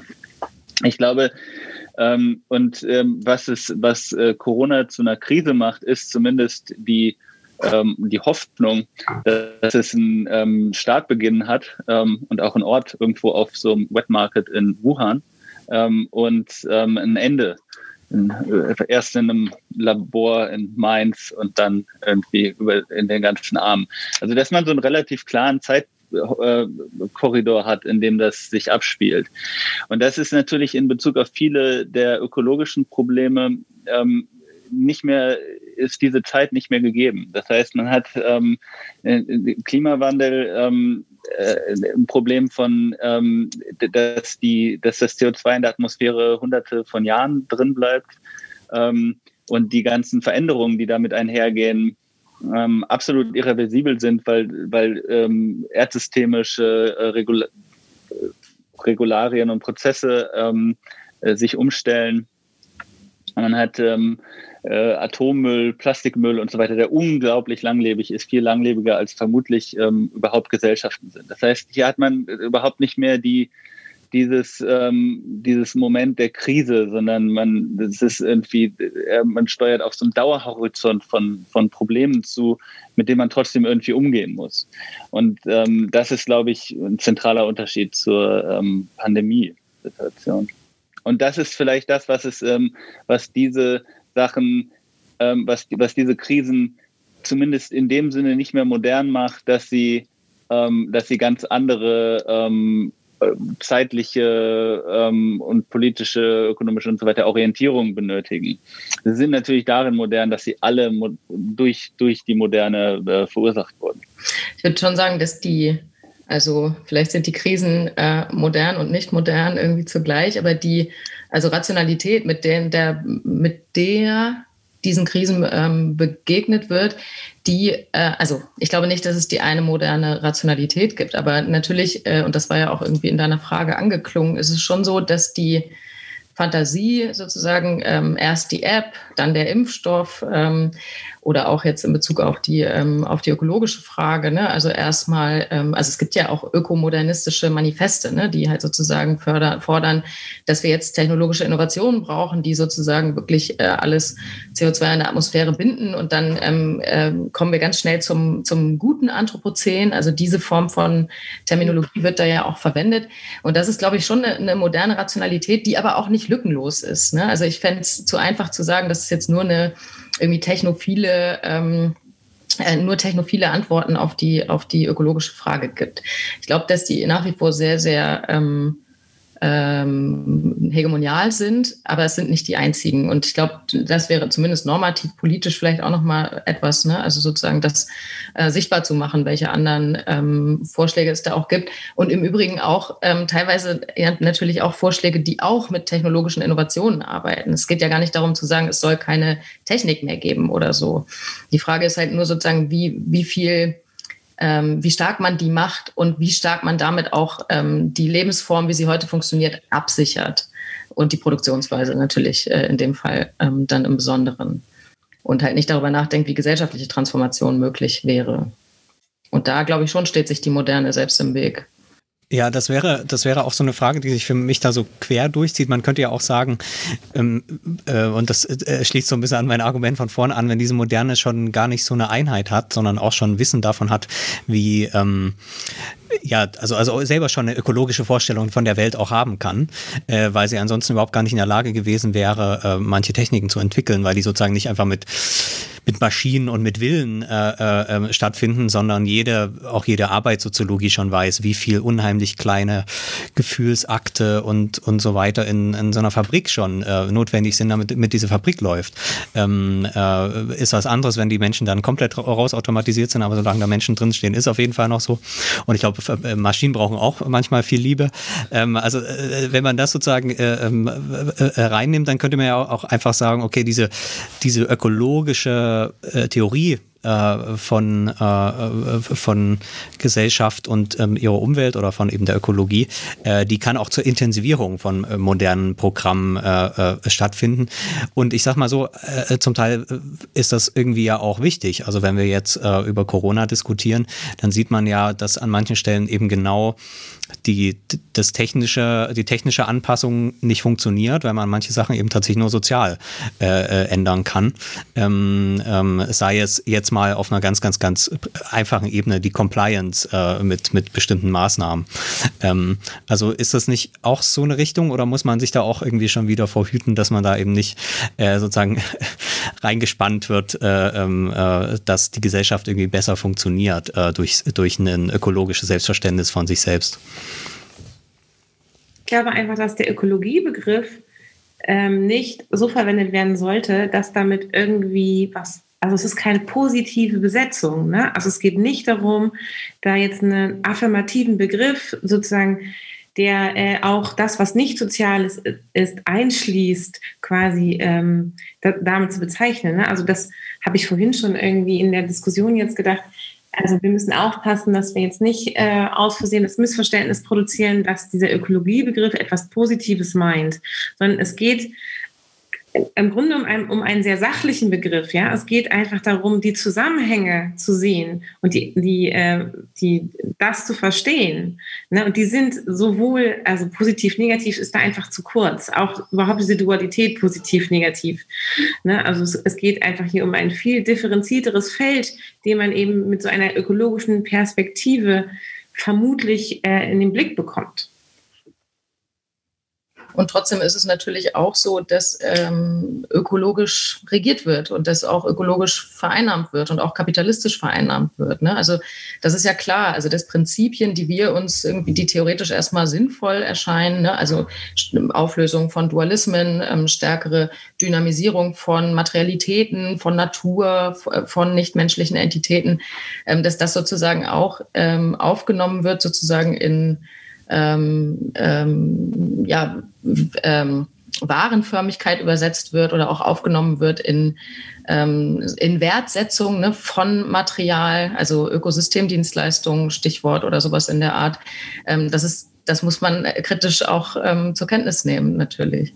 Heißt aber nicht, dass ich per se jetzt sagen würde, wir dürfen nicht den Ökologiebegriff benutzen. Aber natürlich gibt es diese Ambivalenzen und ähm, aber da deutet sich ja dann schon diese Kritik von bestimmten Momenten moderner Rationalität an, eben zum Beispiel Warenförmigkeit, also in diesem ökonomisierenden, äh, kapitalistischen Sinne.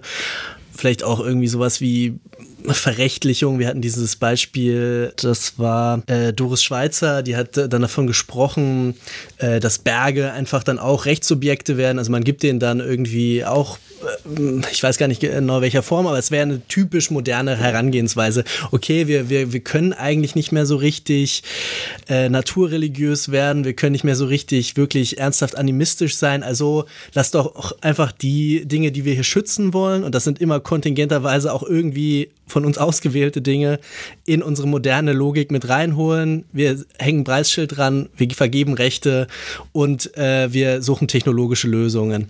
Also das äh, ähm, also man müsste sich doch da entscheiden. Entweder das ist also man muss sich vielleicht nicht grundsätzlich entscheiden, ob, ob das nicht beides auch irgendwie sinnvoll ist, aber äh, man muss ja dann schon sagen, kann, können diese Instrumente der Inkorporation in äh, modernistische Logik irgendwie ähm, gelingen? Können die einen Ausweg finden oder ist die Moderne doch irgendwie letztlich funktional ähm, so geschlossen, dass sie das, dass sie das dann immer verunmöglicht wieder, dass sie dann eigentlich letztlich doch äh, alles verwerten muss? Ich meine, das ist ja auch eine Frage, wie man sozusagen vom, also methodologisch rangeht. Ob man sagt, man, man geht eben sozusagen durch die theoretische Kritik äh, und, und, und sucht, wo da die, äh, ja, wo da die Welt verschüttet ist quasi und, und was man da, was man da anders machen muss. Oder, das wäre jetzt eben das andere, man versucht dem irgendwie so nachzuspüren und fragt sich, ob jetzt in diesem, keine Ahnung, irgendeinem Gesetzeswerk, wo dann eben drinsteht, wir müssen dem Wald jetzt auch irgendwie mal Rechte zugestehen in dem juristischen Rahmen, ob da nicht vielleicht irgendwo auch diese Bruchstellen sind und vielleicht auch an Stellen, wo wir sie erstmal gar nicht erwarten, äh, wo sozusagen, das gibt es ja auch bei Marx schon, ne, dass sozusagen in den Poren der alten Gesellschaft oder weiß nicht, was, was Poren waren, irgend, irgend sowas, auch ein, glaube ich, sehr äh, lebendiger Begriff bei ihm, war ja im 19. Jahrhundert Mode. Ähm, äh, dass das da schon die neue Gesellschaft drin ist und dass man aber natürlich irgendwie die Offenheit haben muss, die, die äh, Neugierde vielleicht auch das, das zu finden. Kann das auch ein Modus sein, äh, der, da, der da hilft? Also ich frage mich, was hier gerade mit neu gemeint ist, ehrlich gesagt. Also weil ähm, klar ist, dass man jetzt erstmal mit den Bordmitteln arbeitet, aber die Frage ist, wenn man mit den Bordmitteln arbeitet, ähm, inwiefern dann tatsächlich innovativ sozusagen über etwas Neues entstehen kann oder ob es nicht sozusagen Fahrtabhängigkeit, Stichwort Fahrtabhängigkeit, einfach sozusagen ne, in, im gleichen Fahrwasser verbleibt. So, und ich glaube, hier hatten wir zum Beispiel auch ähm, auf der Tagung einige interessante ähm, Vorträge dazu, inwiefern sozusagen nicht modern oder nicht westliche oder nicht äh, ähm, jetzt Nord-Süd ähm, mäßig, nicht Nord Nord-Nordhalbkugel-mäßige Ontologien vielleicht auch da interessant sein könnten, ne, ähm, die eben dann tatsächlich für uns völlig fremd erstmal sind, aber hier vielleicht auch ein Potenzial besitzen, ähm, dieses Verhältnis, was wir eben immer als Natur-Kultur-Verhältnis bezeichnen, ähm, anders zu sehen. So. Ne, und daraus eben dann tatsächlich eine neue Perspektive entstehen zu lassen. Es ist so ein bisschen fraglich, ob sozusagen das ähm, der Begriff der Krise bedeutet eben mit den Bordmitteln, die man hat, sie eben zu überwinden. Aber daraus etwas Neues entsteht, ist sozusagen eben dann sehr fraglich. Ne? Und da glaube ich, das war so ein Punkt auf der Tagung eben zu gucken, äh, natürlich können wir das erstmal nur sozusagen theoretisch überlegen. Ja, das, das macht soziologische Theorie, sich neue also eine Begriffsarbeit, also Konzeptarbeit zu gucken, ob man hier nicht irgendwie tatsächlich Inspiration von anderen irgendwie ähm, Herangehensweisen, irgendwie dieses Verhältnis zu bestimmen oder über ähm, sich inspirieren zu lassen, das sozusagen in, in die Theorien und der Frage irgendwie, inwiefern irgendwie soziale Ordnung gebildet wird, einfließen zu lassen. Kurz noch, ich finde, finde sogar wichtiger, als das irgendwie für, für die Theorie zu mobilisieren, finde ich, ist, ist es ähm, äh, ernst zu nehmen, dass es andere ähm, ja. ähm, Reservoirs gibt von ähm, von Beziehungen zur Natur.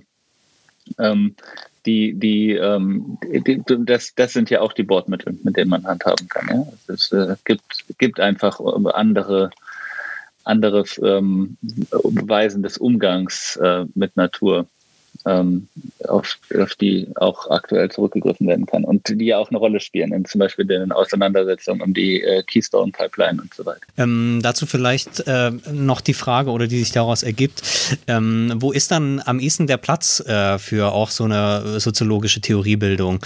Ähm, also äh, es gab den ähm, einen Vortrag ähm, von ich glaube, genau, Athanasius äh, Karaphilidis, ähm, der sich die Texte äh, von den von Umweltbewegungen angeguckt hat, äh, um zu verstehen, was wird da eigentlich quasi für ein äh, Umweltverhältnis äh, konstituiert, mit dem Ergebnis, dass natürlich alle ihr so ein eigenes Natur- oder Umweltbild haben. Natur wird irgendwie gar nicht mehr so richtig verwendet, Umwelt auch nicht. Ähm, das wäre ja eher sozusagen ein distanzierter Blick, ähm, das zu verstehen, was dort passiert. Ähm, man kann sich natürlich irgendwie auch eine aktivistische Begleitung vorstellen.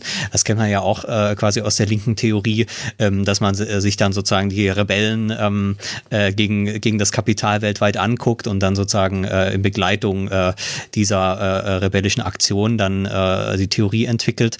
Ähm, was, äh, was, ja, also das kann man natürlich unterschiedlich machen. Was würde euch da vielleicht am nächsten liegen oder wo seht ihr da jetzt auch den, den Platz von solchen Diskussionen? Ähm, weil die Frage, ob sie sozusagen unmittelbar äh, jetzt äh, quasi die, den gesellschaftlichen Fortschritt da auch anleiten können, das ist ja, wie das eben immer so ist bei so Diskussionen, erstmal fraglich.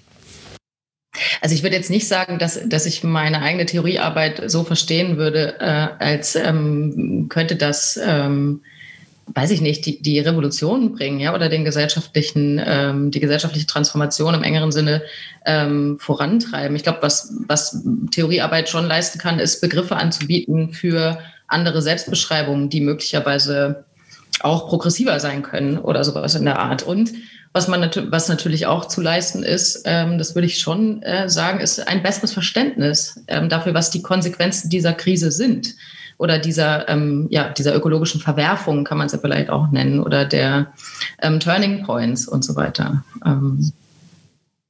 Aber ich weiß auch nicht, wieder nicht ganz genau, ob das das war, worauf deine Frage zielt. Äh, nee, äh, Im Prinzip schon. Äh, eine andere Frage wäre ja auch noch das Verhältnis zu anderen Wissenschaften. Ähm, also äh, das hat man auch schon einleitend, dass natürlich irgendwie die Krise vor allem ähm, hat sich dann im Verlauf äh, geändert, aber bei der Klimakrise ist es ganz, ganz eindeutig so, dass es eine reine Expertenkrise aus der Naturwissenschaft ist. Also man will eben äh, wissen, ja, wie äh, man diese CO2 am besten misst und was man eben jetzt technisch, technologisch alles tun muss, um äh, diese CO2, was ja auch schon eine extreme Ver, also Vereinfachung ist quasi, ein so ein Gas irgendwie da zu nehmen. Ähm, äh, aber es ist, äh, glaube ich, ganz dominant so. Ähm, äh, muss man da vielleicht auch einfach sagen, okay, es gibt auch eine andere Seite, es gibt andere, entweder Anpassungsmechanismen oder es gibt überhaupt auch andere, zum Beispiel über die Selbstbeschreibungen, die eine Gesellschaft hat, die auch irgendwie ähm, notwendig sind, um sowas in den Griff zu kriegen. Da kann man jetzt das eben nicht nur einfach über die Klimawissenschaft, äh, die ja selber dann schon wiederum ein politisches Kapital ja wiederum für die wissenschaftlichen Fragen rauszieht, ähm, was ja wieder so ein Nebeneffekt ist äh, von solchen Politisierungen von Wissenschaft. Äh, ist das auch so ein Punkt oder muss man eher sozusagen mit den anderen Wissenschaften zusammenarbeiten? Also wo sind da vielleicht auch die vielversprechendsten äh, Formen jetzt äh, auf, auf die Naturwissenschaft?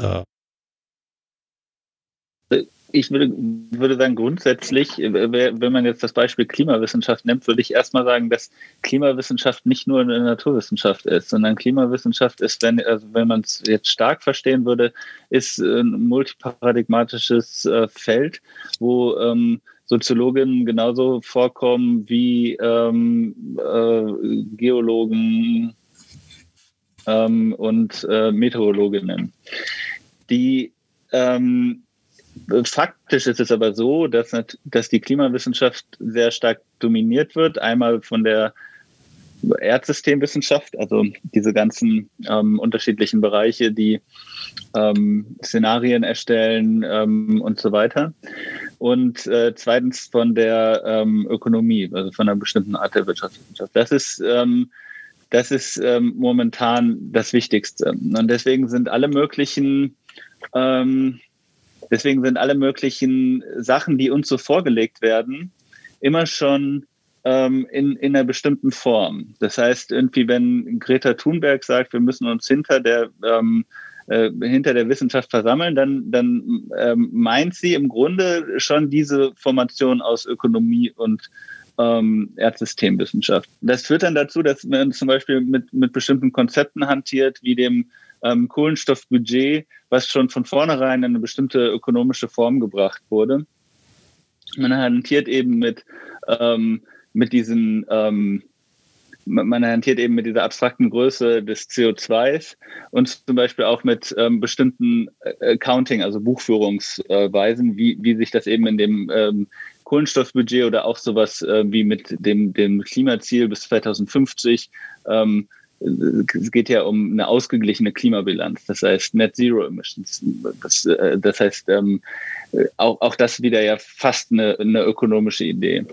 Ähm, das führt dann auch dazu, dass alle möglichen Antworten zugeschnitten sind auf ökonomische Antworten. Und das hat wiederum einen bestimmten Hintergrund, in welcher Zeit genau diese Debatten aufkamen. Nämlich eben in der Zeit, wo man sich Regierung äh, vorstellen konnte, vor allem als eine ähm, Regierung durch und mit Märkten. Ähm, das hat natürlich dann einen bestimmten Hintergrund in den spezifischen Klimaverhandlungen, welche äh, Regierungen sich da wie durchgesetzt haben. Also die Rolle der USA, der, der EU, im Verhältnis zu Ländern des Südens, zumindest einigen. Ähm, und ich glaube, dass, dass deswegen, ähm, das ist eine etwas lange Vorrede für den Punkt, dass ich sagen würde, deswegen ist, ist das Verhältnis der Soziologie zur ähm, Klimawissenschaft ähm, muss deswegen einerseits immer ein kritisches sein. Also das ist, das ist äh, von der Realsituation ausgehend ist das erstmal wichtig, diese, also alle möglichen Sachen einfach mal so, so aufzumachen. Was sind diese kontingenten Entscheidungen, die, die so selbstverständlich in das ganze Vokabular und die ganze Vorstellungswelt der Klimawissenschaft mittlerweile eingeflossen sind? Die ganze Frage von Aufteilung von, von Budgets zwischen Norden und Süden und so weiter. Ähm, das, das, ist, ähm, das ist eine Sache, aber natürlich hat die Soziologie auch ähm, ein Potenzial, eine, eine positive, also nicht nur die Klimawissenschaft zu kritisieren, sondern einen positiven Beitrag zu leisten, indem man nämlich zum Beispiel auch unterschiedliche Stimmen beobachtet und, und analysiert. Also was ist zum Beispiel ähm, die, die Lebenserfahrung von konkret vom Klimawandel Betroffenen? Äh, solche, solche Fragen äh, könnte man stellen und die, die geben, glaube ich, auch eine, eine andere Anschaulichkeit nochmal als nur ein abstraktes Gradszenario, wenn man mal mit Leuten redet, denen irgendwie ihr Land verloren geht und so weiter.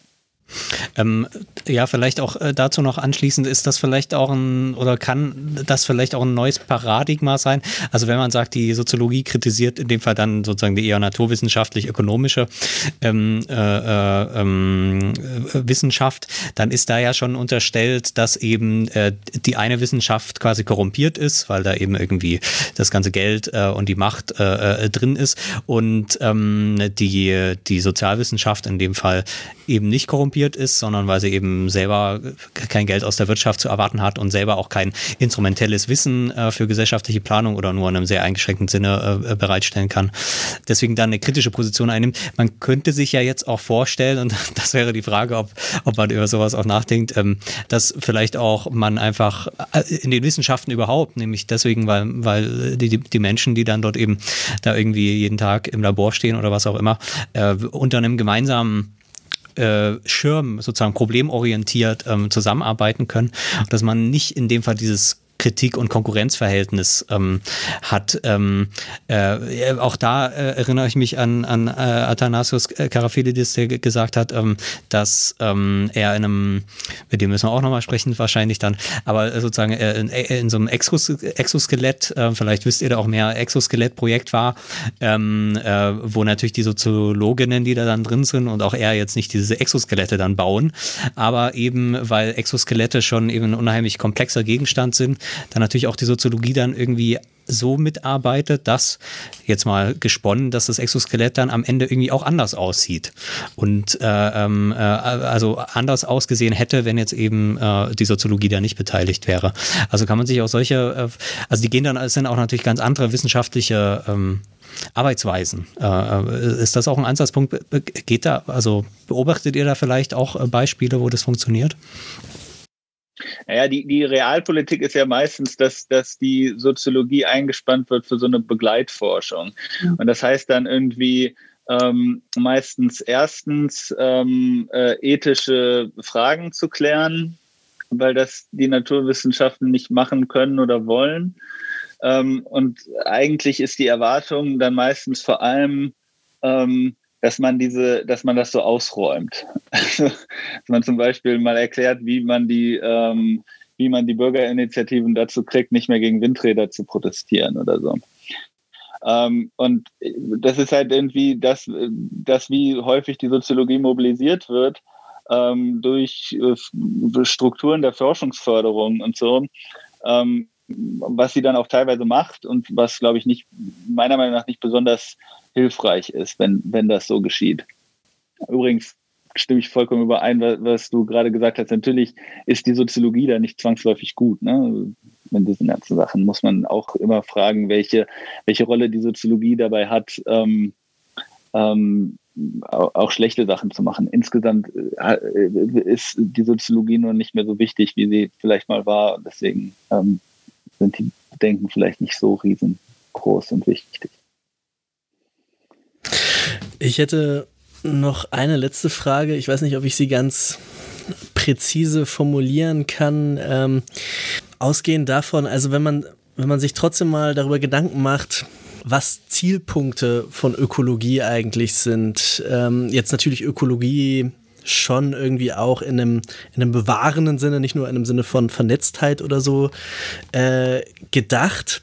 Ähm, und äh, wie wir anfangs festgestellt haben, auch nicht unterstellen kann, dass Natur irgendwie eine von uns unabhängig, äh, unabhängige Einheit ist und dass auch keine Einheit ist, die, die in irgendeinem substanziellen Sinne wirklich harmonisch ist, also wirklich auch unseren simpelsten Kriterien von äh, möglichst wenig Gewalt, möglichst wenig Leiden, möglichst wenig Ausbeutung und dergleichen notwendigerweise entspricht, ähm, weil sie eben nicht in dieser Form existiert, das ist klar.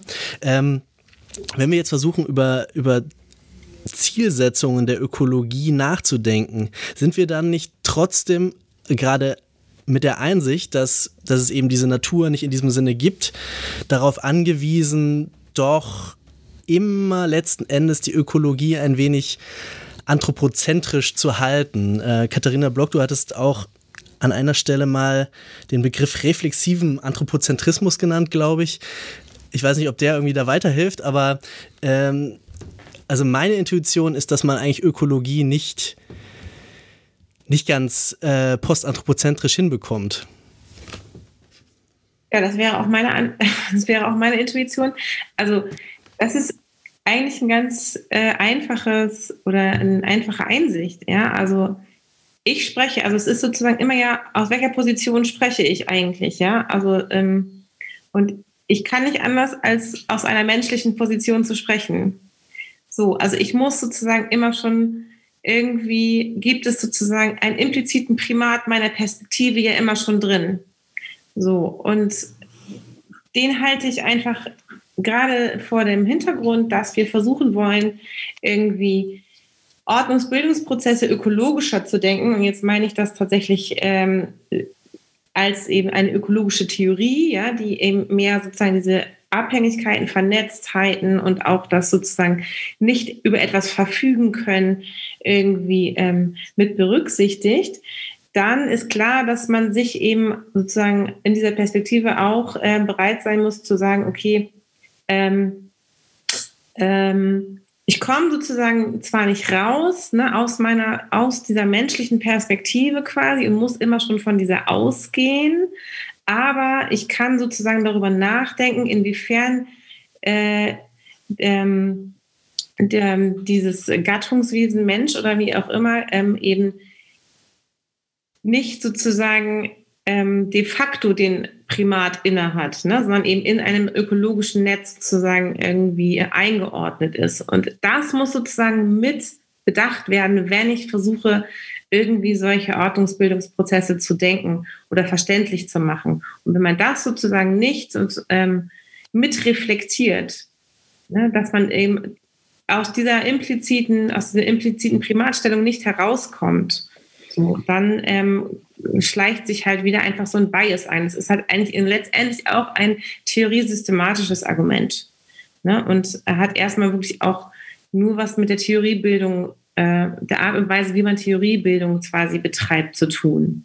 Ne? Ähm, deswegen, äh, es gab dann ja diese Diskussion auch mit Franka Schäfer, die ja diesen praxistheoretischen Ansatz verfolgt. Ne? Und die Praxistheorie zum Beispiel ähm, hat immer ein sehr starkes Argument dafür zu sagen, dass sie eben gerade nicht vom Menschen ausgehen will. Und wenn man sich dann sozusagen praxistheoretische Texte anschaut, dann ähm, kommt sie aber einfach gar nicht daraus, immer vom Menschen auszugehen. Also irgendwelche ähm, praxiologischen Situationen, die sich dann anschaut. Ne? Und wenn das dann nicht mitreflektiert wird, dass man einfach aus diesem Bias nicht rauskommt. Und ähm, da, darum ging es mir im Grunde genommen. Ne? Das würde ich sozusagen einen reflexiven Anthropozentrismus nennen. Ähm, und dadurch entstehen, und wenn man das quasi irgendwie mit einzieht, dann kann man gesellschaftstheoretisch dann wiederum nach differenten Verantwortlichkeiten fragen. So, ne? Also das ist dann sozusagen äh, der Sprung von der Sozialtheorie zur Gesellschaftstheorie dann. Die ähm, genau, also die Frage der, also ne, wie können wir ähm, einen postanthropozentrischen Ökologiebegriff oder generell eine postanthropozentrische Soziologie ähm, denken. Also sozusagen problematisch wird es ja genau an den Punkten, wo dann gesagt wird, das ist doch alles verflacht. Äh, da können wir die besondere ähm, Verantwortlichkeit des Menschen oder spezifischen Menschen äh, vielleicht besser oder spezifischen Unternehmen äh, gar nicht mehr benennen. Und ich würde da also den Begriff des reflexiven Anthropozentrismus ähm, der war mir jetzt noch nicht so geläufig. Also hat Katharina ja auch sozusagen da jetzt irgendwie eingeführt oder ich kenne den nicht.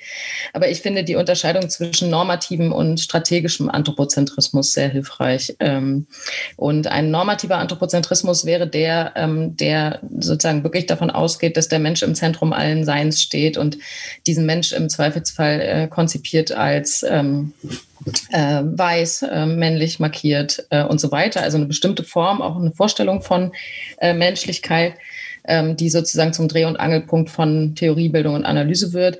Und den brauchen wir, glaube ich, wirklich nicht mehr, ähm, sozusagen. Also ich glaube, den müsste man überwinden oder das sollte ein Ziel sein oder könnte ein Ziel sein einer postanthropozentrischen Soziologie. Aber dass man strategische Anthropozentrismen äh, aufrufen kann und muss, ähm, das muss die Theoriebildung sozusagen offen halten. Das heißt, äh, in irgendeiner Form muss sowas wie spezifische Verantwortlichkeit, spezifische ähm, Verteilung äh, von Verantwortung oder auch von Vulnerabilitäten, ne, mit denen sozusagen dann bestimmte Beziehungsgeflechte etwas zu tun haben, ähm, das muss aus meiner Sicht ähm, möglich sein.